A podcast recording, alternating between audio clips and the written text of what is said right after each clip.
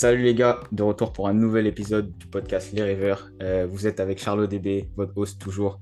Et aujourd'hui, on a le plaisir de recevoir la pépite du MMA français, comme beaucoup le surnomment, Baizangour Shamsudinov et qui est Baki. Baki, comment ça va?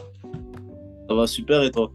Ça va, ça va. Merci beaucoup euh, d'avoir accepté l'invitation, Baki. Merci de m'avoir euh, invité.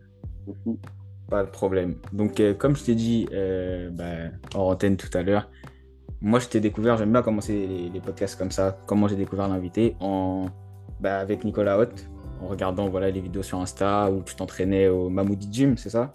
C'est ça, ouais. Ouais, où tu tournais avec euh, Thomas, etc. Et puis après, euh, à l'ARES. Et euh, bah, je voulais t'avoir dans l'émission, voilà, pour toutes les raisons que, que je t'ai dit. Je trouve que bah, tu as un beau parcours quand même, et on en parlera tout à l'heure.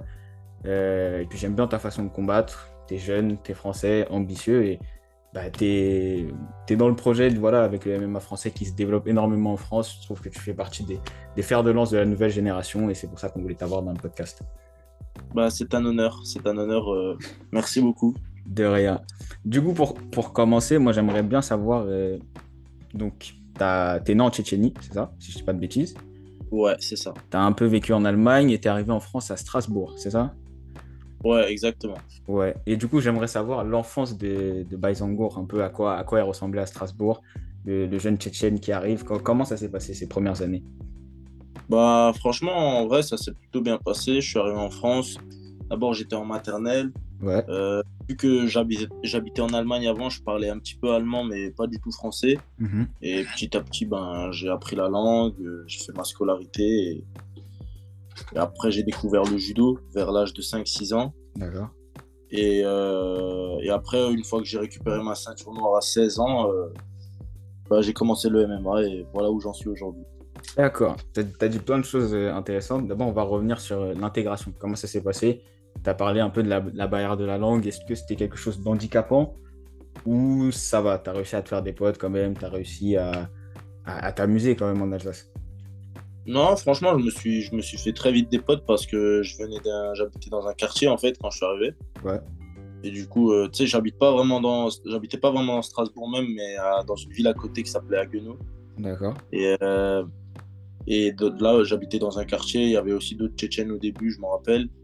Mhm. Après, ils ont déménagé par la suite, mais du coup, je suis devenu, je suis devenu un pote avec tous les, tous les gens du quartier. Et franchement, je me suis très vite intégré. Ok. Et du coup, euh, tu as parlé du judo. Ton, ton, appétence pour les sports de combat, ça t'est venu comment? Est-ce que ça a tout de suite été les sports de combat? Ou comme tout le monde, est-ce que tu as commencé peut-être un peu par le foot, le basket ou d'autres sports? Euh, Non, moi, c'était vraiment les sports de combat dès le début. Avant même, que je... avant même que je commence le judo, je savais que je voulais faire un truc dans le combat. Euh, D'accord. Et pourquoi le judo? Bah, tu sais, en primaire, on te donnait des petites feuilles euh, pour, que tu fasses des activités. On en, donnait aux enfants. Certains faisaient du piano, certains faisaient ça. Euh, et nous on, nous avait donné une feuille avec du judo. Et du coup, je, suis allé m'inscrire dans un club de judo. D'accord. Et euh, donc, tu es allé jusqu'à 16 ans, ceinture noire quand même. Félicitations, c'est pas rien, ceinture noire en, arts martiaux. Qu'est-ce qui t'a poussé à arrêter le judo et te tourner vers le MMA du coup? Alors moi, quand je faisais du judo, je savais déjà que c'était comme, comme pour euh, que c'était comme finalité euh, pour faire du MMA en fait. D'accord. Et vers 11-12 ans, euh, vraiment, j'étais même en train, je faisais même du judo en me disant est-ce que ça, ça pourrait me servir en MMA et tout. Ah ouais. Et ouais, donc quand je suis arrivé à 16 ans et que j'ai eu ma ceinture noire, je me suis dit bon, maintenant on va, on va passer au MMA, on va passer aux choses sérieuses quoi. D'accord. Et du coup, comment, comment tu découvres le MMA à, 11-12 ans?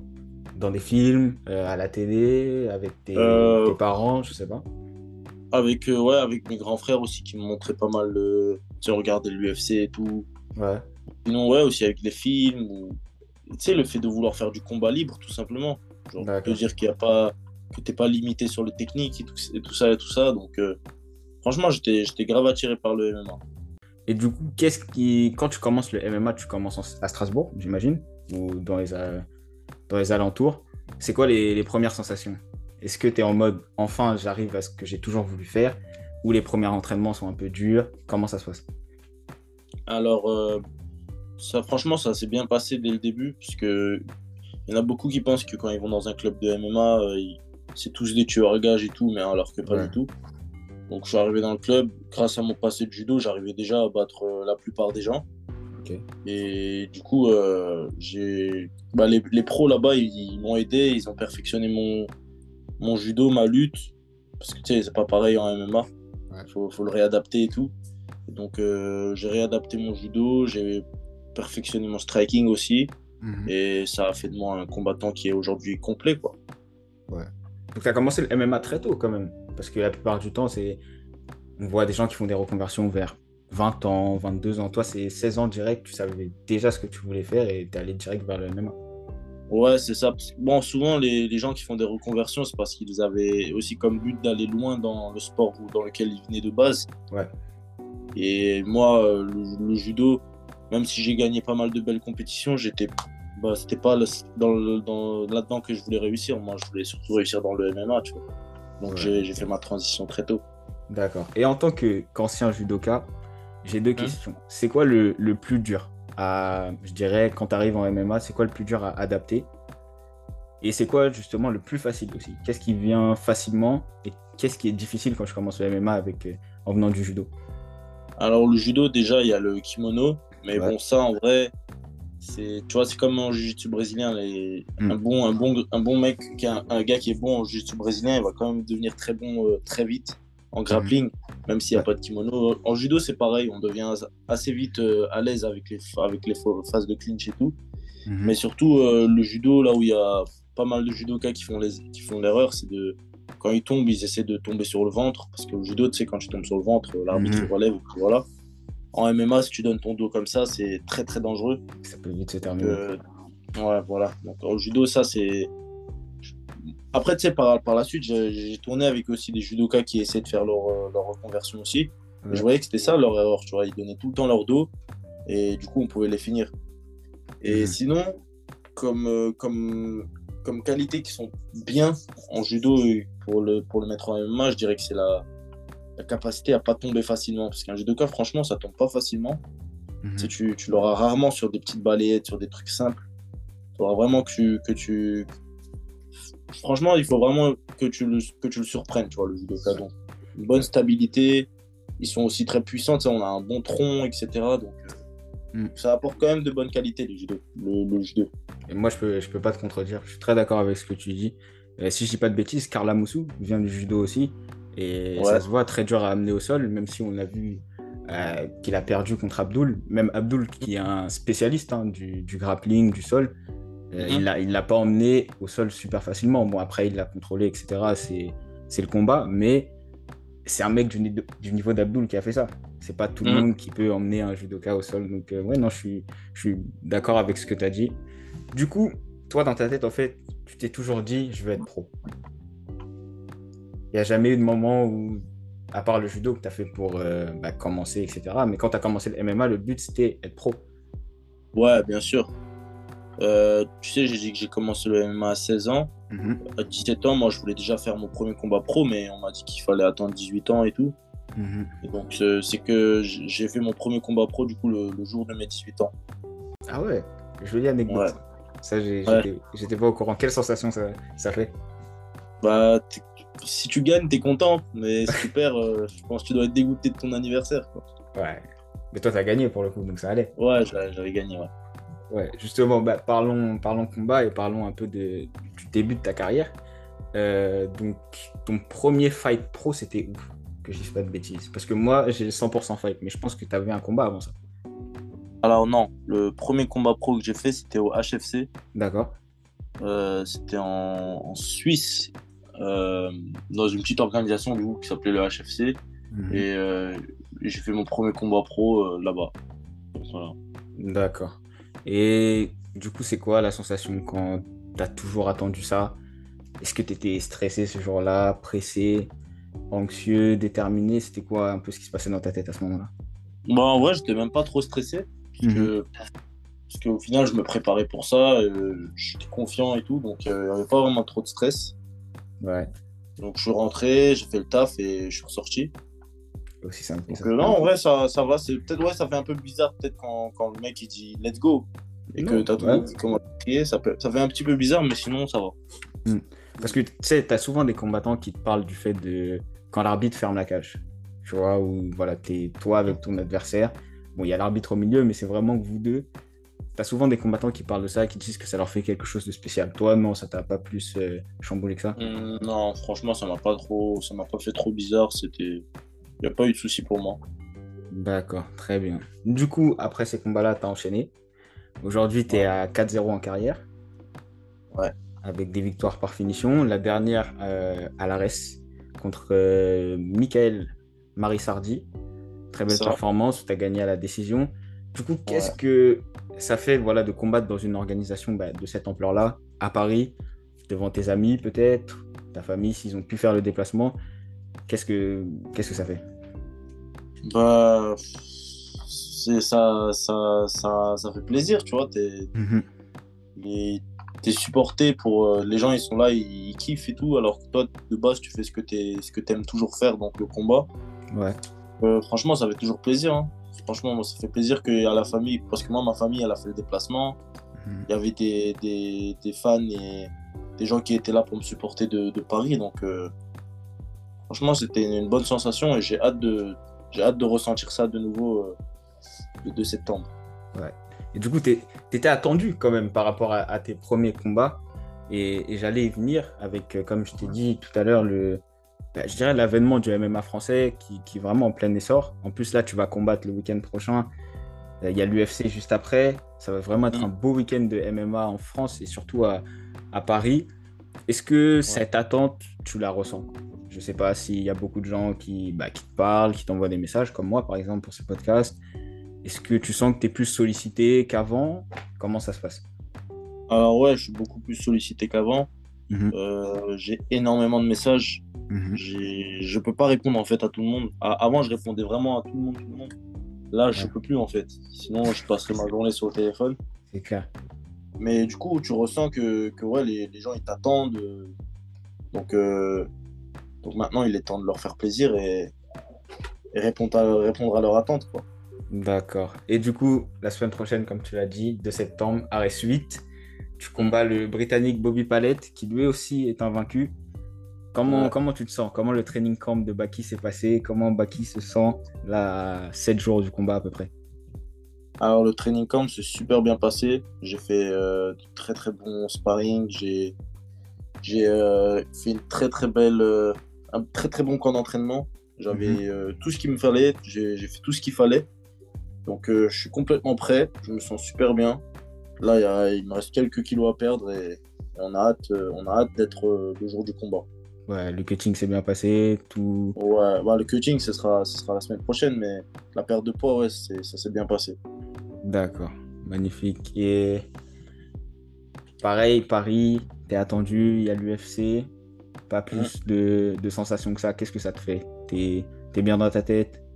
Ouais, parce que c'est souvent ils me disent ouais, il y aura Dana et tout, mais en vrai, ça me change rien, tu vois. Mhm. Moi, je, je, fais ce que je fais comme d'habitude et si ça plaît à quelqu'un, tant mieux. Si ça plaît pas, tant pis, mais. Ouais. Mais il n'y a pas de pression. Je, je, sais que, je, sais que, je sais ce que j'ai à faire et je sais que je vais le faire. D'accord. Inch'Allah. J'espère pour toi aussi. Et euh, franchement, grosse force. J'espère que ça va le faire. Autre question que, que, je voulais te poser. Euh, tu as l'air d'être un gars vachement ambitieux, vachement sûr de lui. Ça fait plaisir d'entendre justement ce, ce discours-là. On a l'habitude d'être avec des gens qui vont être là, ouais, non, moi je travaille, euh, je fais mon petit bout de chemin et on verra. Quand tu t'exprimes, mm. toi, j'ai vu d'autres interviews, voilà, tes ambitions, elles sont claires, tes objectifs, ils sont clairs. Du mm. coup, pour, imaginons, voilà, nous, le podcast, c'est les rêveurs, on se projette un peu. Sur là, l'année qui arrive, 2023, c'est quoi tes, objectifs plus ou moins? Alors là, pour l'année qui arrive, 2023, j'aimerais combattre pour la ceinture de, de l'ARES. Mhm. Euh, récupérer la ceinture. S'il faut la défendre, je la défendrai. Et ouais, j'aimerais commencer euh, à penser UFC quoi, pour euh, fin 2023 ou début 2024. D'accord. Donc ouais, c'est ça l'objectif là. Déjà, bon, le gros objectif là, c'est de gagner donc la semaine prochaine. Bien évidemment. Et après, et après donc 2023, euh, Ares, ceinture, tout ça quoi. Ok, très bien. Du coup, voilà, c'est aussi une question que je voulais te poser. La ceinture d'Ares, c'est un objectif pour toi? Alors, c'est pas l'objectif ultime, mhm. c'est juste, le, c'est juste un, une étape pour arriver à l'objectif ultime. Donc, euh, donc, ouais, ça fait partie du process. La ceinture du fait partie du process. Très bien. Du coup, j'aimerais aussi parler avec toi, euh, bah, entraînement, comme je t'ai dit, moi je t'ai connu via Nicolas Mhm. Euh, et là, tu as posé tes, tes, bagages, je dirais, au, MMA Factory pour ta préparation, etc. Qu'est-ce que, qu'est-ce que ça t'apporte? Comment voilà, un, un, combattant comme toi, il choisit l'endroit où il fait son camp d'entraînement, son camp d'entraînement pardon, ses sparring, etc. Comment ça se passe? Alors moi, euh, au MMA Factory, j'ai ben, le coach, donc euh, Fernand Lopez, qui me, qui me dit quel sparring je prends, contre qui je vais m'entraîner, etc. Mhm. Et après, j'ai également mes prépas physiques à faire, que mon préparateur physique me fait faire. Donc, euh, préparateur physique qui s'appelle Nabil. Il est souvent, euh, je, fais, je mets souvent dans mes stories, etc. Donc, on, le voit souvent. Mhm. Et donc voilà, le camp d'entraînement se passe comme ça. Après, il y a la perte de poids à gérer en même temps. Et puis, et puis après, il faut juste tenir, quoi, jusqu'au combat. Et c'est quoi la partie que tu préfères dans les training camps? Prépa physique, la perte de poids, plus les, les entraînements, je dirais, au, voilà, au PAO, au pas d'ours, etc. Avec le euh, coach ou les sparring Moi, j'aime bien les moments où on fait du sparring parce que du coup, ça ressemble au combat. Euh, tu vois, tu, c'est là où, en fait où tu te testes. C'est aussi là que tu vois où, si ça va bien se passer ou pas le combat. Si tu vois que tout est sparring, c'est pas bon. C'est souvent au sparring qu'on se, rend, se rend compte si le, le, mec il, va, il est sur, euh, sur un. Comment dire S'il est dans une, dans, une, manière, dans une manière de voir euh, tu sais, où on se dit est-ce qu'il va gagner ou pas? C'est souvent en voyant ses sparring qu'on se dit ça. Donc, euh, et, là, et là, tu vois, dans mes derniers camps d'entraînement, enfin, dans mon dernier camp d'entraînement, on voit sur les sparring, là, je me sens super bien. Donc euh, je pense vraiment que le combat il va bien se passer et, je suis quasiment sûr que je vais gagner, Inch'Allah. Ok. Et du coup, toi, tu es plus team sparring dur ou sparring souple?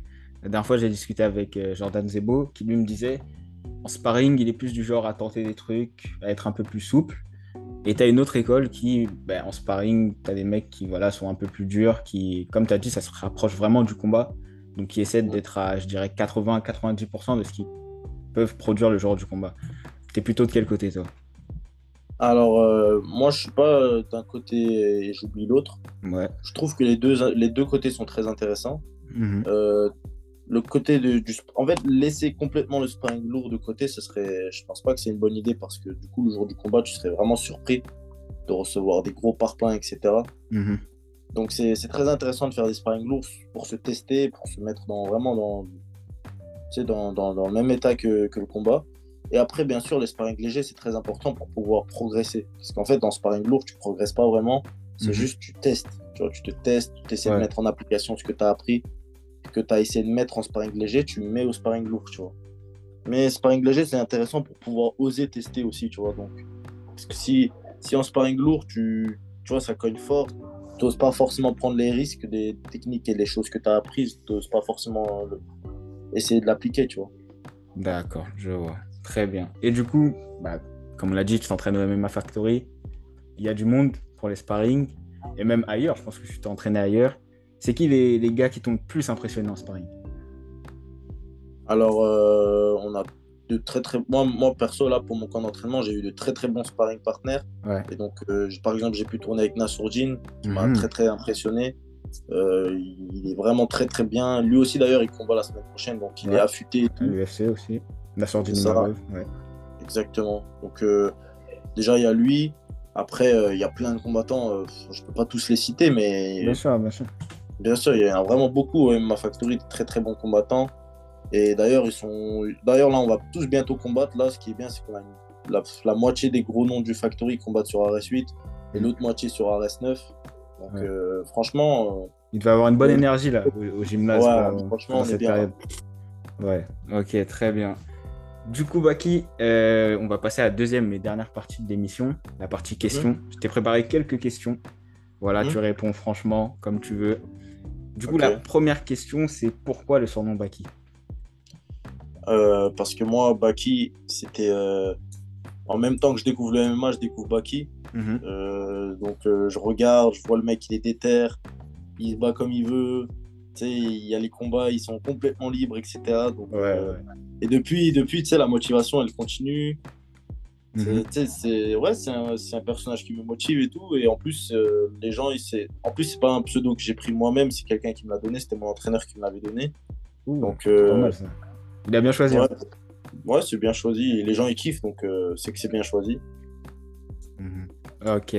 Du coup, deuxième question. donc, toi, tu as découvert l'UFC très tôt. C'est qui les combattants un peu UFC qui, qui te plaisaient à l'époque Les mecs que tu aimais regarder? À l'époque, euh, alors à l'époque, j'aimais bien Anderson Silva. Euh, je me rappelle vraiment à l'époque où je regardais, c'était lui qui dominait vraiment. Mhm. Il y avait John Jones aussi qui dominait bien. Euh, il y avait Lyoto Machida. Ouh, ouais, Lyoto Machida, très fort. Chuck, Liddell à cette époque aussi qui, qui, qui te donnait vraiment envie de te battre. Donc il a mhm. envoyé des, des, gros parpaings à répétition et tout. Ouais. Il, a, il a fait des guerres lui avec l'autre, là, Ortiz. Exactement, tu vois, ça c'est des trucs qui, qui marquent, tu vois. Donc voilà. D'accord. Et en ce moment, c'est qui les gars qui, qui t'impressionnent? Ou des gars, tu te dis, euh, lui, il est chaud, mais j'aimerais bien un jour euh, monter dans la cage avec lui euh, Alors franchement, il y, y, a pas mal de bons combattants actuellement à l'UFC. Mhm. tu sais, ils ont chacun leur... J'ai l'impression que chaque champion a leur, leur, raison pour laquelle ils sont devenus champions. Tu as, as, le sol de Charles Oliveira qui, qui, est associé à un striking qui est pas facile à contrer. Tu as Ousmane qui te domine en lutte et qui te domine en boxe. Tu as Adesanya et son, son, son, fight IQ. Tu vois, chaque combattant, ils ont leur petit truc. Et franchement, j'aime beaucoup. Là, il y a aussi Raphaël Fiziev là, qui monte et je kiffe mm son style. Donc, euh, donc, voilà. Ok. Et euh, moi, on m'a dit que tu étais beaucoup film de combat aussi. C'est vrai ça? Ouais, ça c'est vrai. Ok, du coup, c'est quoi tes, tes, films de combat préférés? Si tu peux me donner quelques noms, voir si on a des références en commun. Il y en a plein, il y en a plein. Alors déjà, il y a une Disputed. Ok. Euh, je pense que ça, tu connais. Bien sûr. Euh, T'as Blood and Bone, je pense que tu mhm. connais. Aussi. Euh, là, sur Netflix, il y a un film qui s'appelle Avengement. Ouais. Avengement. C'est bah, l'acteur de, de Undisputed, donc l'acteur de Boyka qui, qui joue le personnage principal de Avengement. Et franchement, le film, il, tue. Après, euh, t'as les Never Back Down, etc. Ah, vraiment, là, là, Baki, t'es mon gars. MMA, tu vois. Ouais, ouais. Never Back Down, le, 2 surtout pour moi. Ah, moi, le 1 et le. Ouais, le 2, il est bien aussi. Le 1 aussi, j'ai bien kiffé. Mm-hmm. Mais donc voilà, après, il y en a encore beaucoup euh, que, je, je, peux pas toutes citer, tu vois, mais il y en a vraiment beaucoup. D'accord, donc c'est bien vrai. Les, les infos qu'on m'a données étaient, étaient ah, bonnes. Ah. On t'a bien renseigné là. Ouais, ouais c'est ça, c'est ça. Mais ça me fait plaisir que tu dises Never Back Down parce que je trouve que c'est un film qui est un peu sous-côté. Et moi, bah, justement, c'est avec ces, films-là à l'époque hein, que j'ai découvert le MMA, avec l'acteur mhm. Michael J. White, etc. et tout, super impressionnant. Donc, ouais. Donc, ouais. Euh, et du coup, dernière question. Bon, tu l'as déjà un peu, euh, un peu évoqué. Qu'est-ce qu'on peut te souhaiter euh, pour la suite? Déjà, la victoire, je pense, pour la semaine prochaine, mais quoi d'autre? Ouais. Alors, déjà, pour la semaine prochaine, donc le 2 septembre, Inch'Allah, je vais mhm. remporter la victoire avec une belle performance. J'en suis convaincu avec le camp d'entraînement que j'ai fait et dans l'état dans lequel je me sens, ça va être euh, une très très belle soirée. Mhm. Euh, après, pour, euh, pour, je pense, je vais prendre un petit peu de repos et revenir pour début 2023. je vais essayer de, combattre au plus vite pour la ceinture du RS. J'espère qu'on me, me, le proposera très vite. Et après, s'il faut la défendre, je la défends. S'il faut partir à l'UFC, je pars. Donc, euh, ouais, 2023, ça va être une, très très belle année, Inch'Allah. Très bien. Vous avez entendu les rêveurs. Baki, un rêveur ambitieux. Donc voilà, on lui souhaite de la réussite pour son combat déjà la semaine prochaine. La réussite pour son année qui arrive. La ceinture, on l'espère pour lui et pourquoi pas l'UFC en fin d'année 2023. Baki, merci beaucoup. Merci à toi, merci beaucoup. Pas de souci. Du coup, euh, sur quelle raison on peut te trouver? C'est le moment voilà, de te faire ta pub. Alors, euh, sur Instagram, c'est c.baizengour. Ok. Euh, euh, et après, sinon, sur Twitter, c'est Baizengour Anma, TikTok Baizengour Anma. Voilà. D'accord, ça marche très bien. Donc voilà, vous avez entendu les gars. N'hésitez pas à aller le suivre. N'hésitez pas à regarder son combat. Ce sera en direct sur l'équipe 21. Ne ratez pas ça. Honnêtement, ne ratez pas ça. Ça va être un gros, gros show, gros spectacle. Il combat en main event en plus. Donc, euh... Euh, Sur la main card. Main card. Pardon, pardon, pardon. Sur la main card. Pas de soucis, voilà. Ne pas se tromper, c'est important. Ne ratez pas Baki. Euh, vendredi de septembre, c'est ça? Ouais, c'est ça. On est bon sur la date, l'équipe 21. Ou si vous avez vos places pour l'arrêt, c'est encore mieux, je pense. Et euh, bah, nous, on se reverra pour un nouvel épisode. J'espère que l'épisode vous a plu. Baki, merci beaucoup. À bientôt Merci à toi. Merci beaucoup.